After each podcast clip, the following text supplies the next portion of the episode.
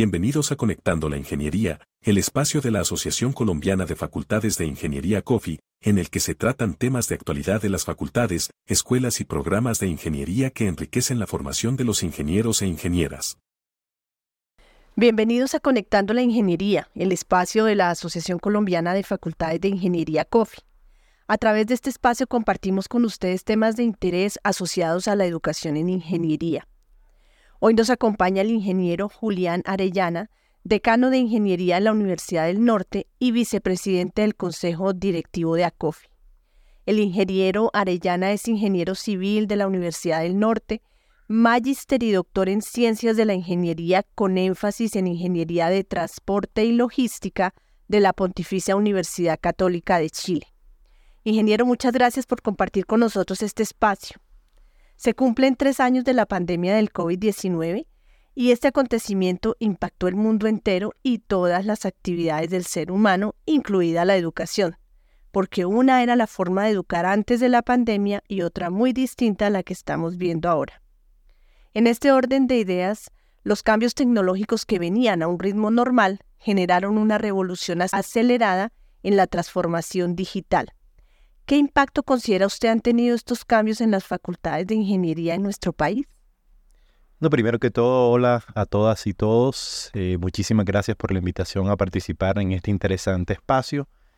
Y quisiera empezar eh, respondiendo a esta pregunta diciendo que durante la pandemia a nosotros nos tocó adaptarnos muy rápidamente a la enseñanza mediada por la tecnología. Casi que dimos eh, un salto al vacío eh, cuando ocurrió la pandemia, súbitamente nos, eh, nos tocó volvernos a todos expertos eh, en enseñanza mediada por la tecnología y eso no era un estándar para muchas de nuestras universidades aquí en el país. Así que a los profesores de la noche a la mañana nos dijeron, pues ya olvídate de, de la tiza y el tablero o del marcador y el tablero y tienes que enfrentarte a una pantalla donde están tus estudiantes y entregar eh, todos los conocimientos y formar ingenieros de esa manera, lo cual fue un reto muy, muy grande eh, y nos tocó adaptarnos rápidamente. A los estudiantes, pues también. Los estudiantes venían muy, muy eh, ya familiarizados con otra forma de, aprender y de formarse. Y, y nos tocó, tanto a profesores como a estudiantes, de la noche a la mañana entonces adaptar esto. Entonces estos cambios eh, nos cambiaron la forma de cómo nosotros veíamos ese proceso de enseñanza-aprendizaje. Eh, y yo creo que estos cambios llegaron para quedarse. Eh, a muchos estudiantes estas, estas nuevas metodologías de mediadas por la tecnología y esta nueva forma de aprender, pues les quedó gustando. Y también desde la academia nos dimos cuenta de que era posible educar con calidad usando la tecnología, lo cual antes para muchos era como una herejía. Pero ahí empezamos a darnos cuenta de que de, de era posible. Y no solo nos dimos cuenta que era posible, sino que también nos abrió nuevas posibilidades. Empezamos a tener clases espejo, colaboramos con algunas universidades nacionales y extranjeras, o sea, la colaboración se multiplicó, lo cual fue fantástico. Eh, algunos, o sea, incluso empezamos a traer algunos profesores de algunas otras partes del mundo para que compartieran también sus experiencias. Algunos de nuestros estudiantes tuvieron experiencias con eh, también otros estudiantes en otras partes del mundo, lo cual también creo que fue fabuloso. Eh, y además nuestros estudiantes empezaron a acceder a contenidos que antes de pronto estaban allí, pero que por la forma en cómo nosotros entregábamos eh, los contenidos, como formábamos a nuestros ingenieros, pues no era tan cercano para ellos. Y entonces todo como que se dinamizó muy rápidamente y muy fuertemente eh, que nos tocó adaptarnos a los estudiantes, a los profesores, y, esto ha hecho que, definitivamente haya hecho un cambio. En resumen, a pesar de, todo el miedo inicial, de lo intempestivo de los cambios, eh, esta mediación de la tecnología nos trajo nuevos retos, pero por supuesto también muchísimas oportunidades. Ingeniero, ¿qué cambios estratégicos considera usted se han desarrollado para formar las nuevas generaciones de ingenieros teniendo en cuenta todo esto que usted nos ha contado? Bueno, te cuento que, a partir de la pandemia adquirió muchísima importancia todo esto de las competencias digitales, y lo que en inglés se llama como digital literacy, y también eh, la formación de ingenieros globales.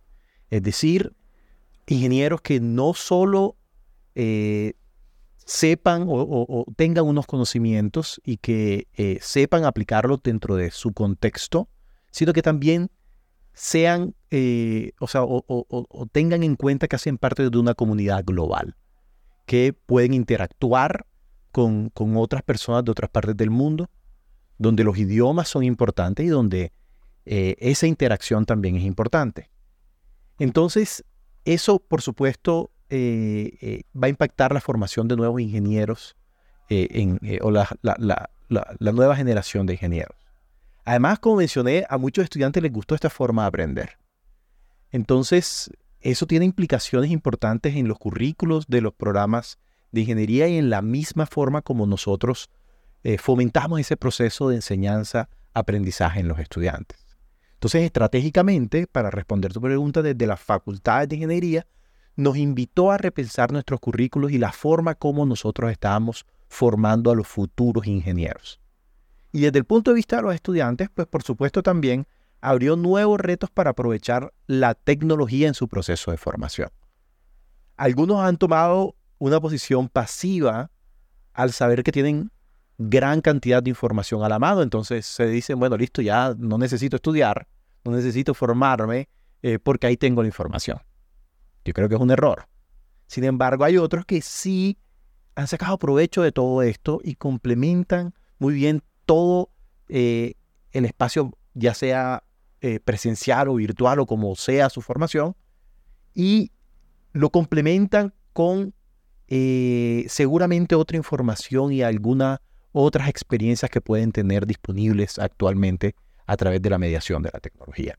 Incluso esto, hay algunos estudiantes que han hasta retado a sus profesores para que se formen, para que entreguen una educación de mejor calidad y esto creo que ha sido muy, muy positivo para nuestros programas y para la formación de las nuevas generaciones. Ingeniero, de acuerdo con todas estas, este conocimiento que usted tiene y estas experiencias, ¿cómo se están reinventando según su, su criterio las facultades de ingeniería para dar respuesta a las nuevas eh, exigencias del mundo laboral? Pues te cuento que muchas facultades están revisando sus currículos, como había mencionado, eh, para hacerlos más flexibles y pertinentes a las demandas actuales. Se están también eh, revisando las metodologías de enseñanza-aprendizaje, porque cada vez los estudiantes demandan más experiencias de formación basadas en retos, en problemas experienciales, eh, de la mano de la industria, por ejemplo, y también de metodologías activas. E incluso, como también lo mencionaba, dado que ahora se dieron cuenta que hacían parte de una comunidad global. No es que antes no lo supieran, pero ahora cada vez ha adquirido más importancia. Pues también la necesidad de aprender otros idiomas. Entonces, eso ha hecho que, no solo ahora nos fijemos en esa típica eh, desarrollo de la capacidad de resolver problemas complejos que es inherente a nosotros los ingenieros, sino que también ahora nos enfocamos en desarrollar eh, personas con competencias de liderazgo, trabajo en equipo y comunicación, entre otras, que por supuesto para desempeñarte exitosamente en el mundo laboral, pues por supuesto eh, esto es importante. No nos podemos entonces olvidar eh, de la, tecnología, que fue desde donde empezamos esta conversación, y cómo esta puede facilitar la formación de los ingenieros del futuro. De hecho, estas nuevas exigencias a nosotros mismos como consejo directivo nos llevó a realizar un estudio que estamos ahora mismo realizando de prospectiva pensando en ese ingeniero del 2035. ¿Sí? ¿Qué competencias necesita tener ese ingeniero del 2035? ¿Cómo debemos enseñar y cómo debemos formar a esos ingenieros para el año 2035? Y por eso hemos hecho muchísimas actividades eh, en, eh, dentro de, dentro de ACOFI, eh, buscando responder estas preguntas. Entonces ahí hemos invitado a estudiantes, hemos invitado a, empleadores, hemos invitado a, las mismas eh, autoridades académicas y profesores eh, de los diferentes programas de, ingeniería en Colombia para tratar de, co-crear esta, esta perspectiva del ingeniero 2035, que por supuesto no va a ser exactamente lo mismo, como bien mencionabas al inicio de esta conversación, que el ingeniero que nosotros estábamos formando antes. Pues por supuesto, ahora necesita de nuevas competencias, necesita de incorporar estas nuevas tecnologías y también se va a enfrentar a nuevos retos en el futuro. Y por tanto, nosotros no podemos como academia ser ajenos a estas eh, nuevas demandas eh, y debemos adaptarnos rápidamente a estos cambios para no quedar estancados en el tiempo. ¿Quieres estar al tanto de nuestras últimas noticias, consejos y eventos? Síguenos en nuestras redes sociales para obtener contenido exclusivo, entrevistas con expertos y artículos interesantes sobre ingeniería. Ingeniero, ¿qué propuestas tendría usted para el uso de la gamificación en el proceso de enseñanza-aprendizaje en las carreras de ingeniería? Qué bueno que me hace esta pregunta porque yo creo que esa es una de las respuestas que están teniendo las facultades de ingeniería dentro de este proceso de revisión de las metodologías de enseñanza-aprendizaje que, que mencionaba y la revisión de los currículos. Definitivamente hay una necesidad de que el proceso de enseñanza-aprendizaje sea cada vez más atractivo para los estudiantes actuales.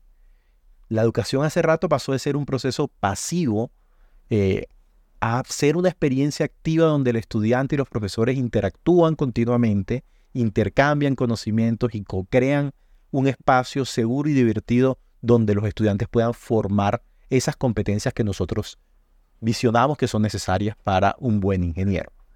Definitivamente yo esperaría que más gamificación en nuestros programas en el futuro cercano y quisiera compartirte eh, la experiencia que tengo de, de, un profesor, no voy a mencionar su nombre, pero seguramente cuando escuche este podcast vas a saber quién es, porque es un, profesor muy particular que, que, que es eh, un, eh, un, convencido de que la gamificación puede generar un cambio en, en, en ese proceso de enseñanza-aprendizaje. Y él, eh, porque es un profesor muy cercano, ha incorporado, por ejemplo, la experiencia de Harry Potter y el juego del calamar. ¿sí? Dos, eh, bueno, en un caso una película, una, una saga y una, y una serie muy popular de Netflix para enseñar termodinámica, para enseñar unos conceptos básicos que nosotros pensaríamos de pronto tradicionalmente que, eh, que, que se enseña de forma muy tradicional y muy rígida y nada que ver. Eh, es a partir de experiencias inmersivas y basadas en estos personajes y en las situaciones que traen estas películas y, y estas series, ha podido vincular a los estudiantes y no te imaginas la, eh, la emoción de los estudiantes al eh, enfrentarse a estas experiencias. yo tengo que hacerle propaganda porque a mí me, me, encantó cuando conocí esto de primera mano. Claro, es algo novedoso. Es súper novedoso, Alex, y no solo eso, sino, sino el, la emoción de los del profesor y de los mismos estudiantes al verse inmersos dentro de esta experiencia, eh, es algo que, que siempre queda como, como, como con un sabor de que quiero más de esto y es justo lo que queremos lograr en nuestro proceso de enseñanza-aprendizaje. No, y me imagino además que es como hablarles a ellos en su idioma, ¿no? Porque los jóvenes hoy están metidos de lleno en los temas de, Netflix, en las, en las nuevas plataformas de películas, en todo esto que también hace parte de su vida del día a día, ¿no? Así es, así es. Entonces, eso es una experiencia maravillosa. Eh, este profesor eh, que, siempre trata de, innovar eh, en, su, en sus metodologías de, enseñanza, me sorprendió cuando yo, cuando yo conocí a mi hermano, yo decía, pero, pero ¿cómo es esto? Y cuando, cuando me acerqué a, verlo en persona, quedé gratamente sorprendido. Me, ¿Cómo será que me, llamó la atención tanto esto que incluso me llamó el hecho de volver a ser estudiante nuevamente porque yo quería también vivir la experiencia. Claro, ingeniero, qué bueno, qué bueno. Hablar de inteligencia artificial también genera muchas expectativas. ¿De qué manera utilizar la inteligencia artificial en las facultades de ingeniería en Colombia, sobre todo en este momento que se está hablando tanto del tema, que hay tanta inquietud? Sí, mira, esto es una herramienta más eh, para mí y, hay muchos mitos alrededor de la inteligencia artificial. Yo quisiera empezar diciéndoles que no debemos tenerle miedo a la inteligencia artificial, sino todo lo contrario. Yo creo que debemos incorporarla dentro del proceso de enseñanza-aprendizaje. Y te puedo contar mi experiencia particular. Mi experiencia particular es eh, ahora, eh, incluso como decano, doy, doy, una, imparto una, clase a, nivel de posgrado, pero también los estudiantes de pregrado tienen acceso a, esa, a esa clase. Y, y, es como de Behavioral Economics aplicado a ingeniería. Entonces mezcla diferentes disciplinas y yo lo que hago es que trato a la inteligencia artificial como un estudiante más y lo incorporo dentro de, eh, dentro de esto. Interesante. Y, le, le, hago preguntas, le permito que me haga preguntas eh, y eh, cada, cada diapositiva que yo voy mostrando le voy preguntando a ese estudiante que está allí, que estudiante que de inteligencia artificial, ChatGPT, le voy diciendo, oye, ¿qué es esto? ¿Qué opinas de esto? Y va entregando seguramente respuestas algunas muy alineadas con lo que, con, lo que está en la diapositiva, con lo que estamos desarrollando, con el concepto que estamos desarrollando, pero hay algunas otras que de pronto todavía no están eh, del todo adecuadas a lo que nosotros estamos, nosotros estamos viendo. Y esa experiencia ha sido muy enriquecedora para mí como profesor, pero también para los estudiantes, porque eh, saben que ahí está la información, pero también de las limitaciones de la inteligencia artificial. Entonces... Ah, Obviamente, eso es ponerlos en contexto real. Exactamente. Entonces ahí eh, se dan cuenta de que, de que muchas de las cosas que dicen son válidas de pronto para un contexto eh, de, del primer mundo y no platanizadas, como digo yo, a eh, lo que nosotros vivimos dentro de nuestro contexto. Entonces, muchas de las cosas capaz que no pueden ser aplicables. Entonces, los estudiantes también les hacen preguntas como si le hicieran haciendo a un compañero y, cada uno tiene el acceso a esto, entonces la interacción con la herramienta eh, ha sido fabulosa y los estudiantes como que se enganchan de una con esto. Entonces yo lo que quisiera es como invitar a, a, los docentes que puedan escuchar este podcast, a las autoridades académicas que puedan escuchar este podcast, a que definitivamente no le tengamos miedo, sino que nosotros las incorporemos. Yo creo que el ingeniero del futuro, de hecho, tendrá que convivir con la inteligencia artificial. Así que nosotros, nosotros debemos conocerla y no solo conocerla, sino que aprender a cómo usarla a nuestro favor y cómo nosotros nos volvemos simplemente amigos de la inteligencia artificial y nos facilita nuestro trabajo y nuestra labor porque definitivamente se va a seguir requiriendo de ingenieros y nos van a seguir requiriendo en el futuro. Yo quisiera finalizar esta, esta pregunta contándote la experiencia eh, de mi papá, porque esto es como, como cuando, cuando yo empecé a conocer esto de la inteligencia artificial, eh, yo recordé que, que, mi papá también tuvo una experiencia eh, y seguramente algunas personas de, de, de, edad avanzada pudieron tener una experiencia bastante similar con dos herramientas que para nosotros ahora son muy, muy, muy normales. En particular, la calculadora y el computador. Cuando, cuando llegó la calculadora, mi papá me decía es que yo era un as eh, con la regla de cálculo. Entonces sabía, sabía hacer operaciones muy rápidamente, mi capacidad mental eh, creo que, que yo la veía retada por la calculadora. Eh, y, yo decía, bueno, pero es que ya no se va a, ya no se va a requerir de personas que, que sepan hacer operaciones. ¿Para qué necesito aprender a hacer operaciones y a, y, a manejar la regla de cálculo y, para qué esto si ya la calculadora nos va a reemplazar. Me da todas las soluciones. Exactamente. Entonces, eh, pero se dio cuenta que, definitivamente la calculadora, eh, eh, si bien no se equivocaba, le, facilitaba muchas operaciones que de otra manera lo, hubieran cansado mucho o que de, otra manera le, hubieran costado eh, mucho hacerlas eh, de forma manual. Entonces él, él, él, me dice, mira, ¿sabes qué? Yo me fui adaptando. Me fui adaptando y me fui adaptando a que ya la calculadora era un estándar y que definitivamente las nuevas generaciones iban a utilizar la calculadora para realizar unas operaciones que antes uno de memoria los hacía muy rápidamente. Y eso no, no está mal. Eso es capacidad de adaptarse, que es otra de esas competencias importantes que nos trae la tecnología y que nosotros queremos imprimir dentro de la formación de los ingenieros. Y también te hablaba del computador. ¿Por qué te hablaba del computador? Porque cuando irrumpió el computador, mi papá me decía, eso es el complicador. Él llegaba y decía, llegaba y decía, oye, es que lo que pasa es que yo cuando escribo una carta, yo la puedo escribir de una y ahí sale acá, yo tengo que hacer, meterme en un programa, hacer miles de maromas para después que la carta salga. pero empezó a darse cuenta de que podía corregir rápidamente, que no tenía que... que... Se podía devolver, poner un párrafo adicional. Exactamente. Entonces se dio cuenta de todas las bondades a medida que fue familiarizándose con la herramienta.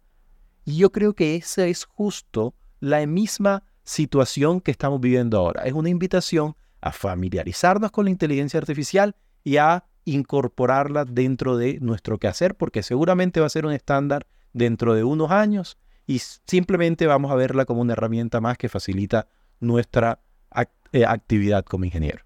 Pues excelente experiencia y excelente eh, compartir, ingeniero, porque claro, esto de verdad que nos cambia totalmente la perspectiva de lo que es la tecnología. Y ya una última pregunta para, para finalizar. ¿Cómo competir desde las facultades de ingeniería en nuestras universidades frente a la oferta educativa en cualquier parte del mundo, viendo hoy todo lo que hay dispuesto para cualquier persona en cualquier lugar? Yo creo que este es otro tema muy, muy importante. Yo mencioné hace una, una, en una de las primeras preguntas esa importancia de formar ingenieros globales. Porque esto fue otra de las cosas que, nos dejó la pandemia. Definitivamente el acceso a, oferta educativa en cualquier parte del mundo por parte de los estudiantes eh, no es otra cosa que un llamado a seguir educando con calidad. Desde de nuestros programas, los cuales deben estar además actualizados, ser flexibles, cada vez más atractivos, pero por supuesto deben ser muy pertinentes para nuestro medio local y para nuestro entorno. Entonces, yo quisiera muy sucintamente llamar a que el diferenciador debe ser el conocimiento y las aplicaciones locales. Esto yo, yo mencionaba rápidamente la platanización. Yo llamo esto la platanización de la ingeniería global. Sí, tú, tú puedes adquirir conocimientos de, de, cualquier lado. Sí, pero aquí no es solo aprender de, de, lo que puede aprender en cualquier parte, sino que darle un valor agregado que justo podemos darle desde nuestras instituciones y desde nuestras realidades que no son exactamente las mismas que están en otras partes. Entonces yo, yo, doy un ejemplo típico dentro de esto. Es nosotros debemos encontrar nuestro diferenciador y nuestro valor agregado como colombianos, como instituciones que estamos en Colombia frente a otras instituciones que pueden existir a nivel global. Yo les decía, bueno, pero por ejemplo, yo eh, eh, cuando hiciste mi presentación decías que yo era un, eh, un magíster y un doctor en ciencias de la ingeniería con énfasis en ingeniería de transporte. Hablando de un tema específico de transporte, discúlpenme que lo lleve ya a, mi área de experiencia, yo digo, oye, pero es que ¿dónde está la informalidad en el transporte? La informalidad del transporte está aquí. Aquí es donde la debemos estudiar. ¿Dónde está, eh, dónde hay mayor uso del transporte público? Es aquí. O sea que nosotros tenemos mucho que enseñar también dentro de esto y seguramente podemos ofrecer nuevo conocimiento, desarrollar nuevo conocimiento y también nosotros muchos de los conceptos que se pueden aprender en cualquier lado podemos aplicarlos aquí e incluso mejorarlos, adaptarlos y de eso se trata la ingeniería. Entonces podemos resolver problemas locales, problemas pertinentes a partir de estos conocimientos globales pero adaptados a nuestra realidad. La aplicabilidad, claro, es que no es lo mismo, claro, ingeniero, lo que usted dice tiene mucho, mucha razón, o sea, no es lo mismo eh, ver o estudiar un tema, por ejemplo, de potabilización del agua, que ya en países desarrollados eso ya no existe porque eso lleva años funcionando, es cómo hacer para que eso funcione y se aplique a nuestro contexto. Lo que usted dice del transporte es súper importante porque también esta informalidad que tenemos no existe en otros países, lo existe en nuestro, en nuestro, en nuestro, sector eh, latinoamericano, en nuestra ubicación, pero... Exactamente, y incluso uno conversa con, con estas personas de otras partes del mundo y ni siquiera la entiende. Uno les dice, y, no se lo imaginan, no les cabe en la cabeza en el, en, el tema de la potabilización del agua o el no acceso a ciertos servicios básicos, tampoco les cabe en la cabeza. Claro. Entonces, esa realidad y, esa, y esas nuevas soluciones que nosotros podemos brindar como ingenieros, ahí es donde está ese valor agregado eh, y, esa eh, todavía pertinencia de tener formación de ingeniería en Colombia, made in Colombia, como digo yo, y además de calidad. Porque no nos podemos olvidar de, ese aspecto importante que desde ACOFI, de hecho, es uno de, de, esos elementos que siempre tenemos presente, eh, que es eh, que nosotros eh, como facultad de ingeniería tenemos ese gran deber de formar ingenieros éticos de calidad que puedan contribuir a desarrollar la sociedad que nosotros visionamos y que deseamos tener. Entonces, yo creo que puede existir, o sea, de hecho la pandemia nos abrió esos, esos nuevos horizontes, pero seguimos estando vigentes. Eh, de hecho, nos invita a repensarnos para flexibilizarnos, para tener una oferta actualizada, pero no nos podemos olvidar que tiene que ser también pertinente para nuestro medio local, incorporando todo lo global eh, que, que, ya está por allí disponible, pero que por supuesto también podemos traer en nuestro programa. Entonces es una invitación a seguir educando con calidad esos ingenieros que nosotros queremos. Bueno, ingeniero, pues muchas gracias por compartir con nuestra audiencia estos temas tan importantes y tan interesantes que finalmente lo que queremos es eso, dejar en la mente de los profesores, de los estudiantes, de nuestro público oyente, eh, todas estas inquietudes y estas realidades que nos desbordan muchas veces y que usted lo ha puesto muy, muy claramente en, contexto. Muchas gracias por acompañarnos, ingeniero Aridian. Muchísimas gracias a ustedes por la invitación. Espero que me vuelvan a invitar y que, bueno, aquí estamos para seguir en la discusión. Claro que sí, este es el espacio para ustedes. Muchas gracias. Gracias por escucharnos en Conectando la Ingeniería. Los esperamos de nuevo para compartir con expertos nacionales e internacionales temas de gran relevancia de la educación en ingeniería.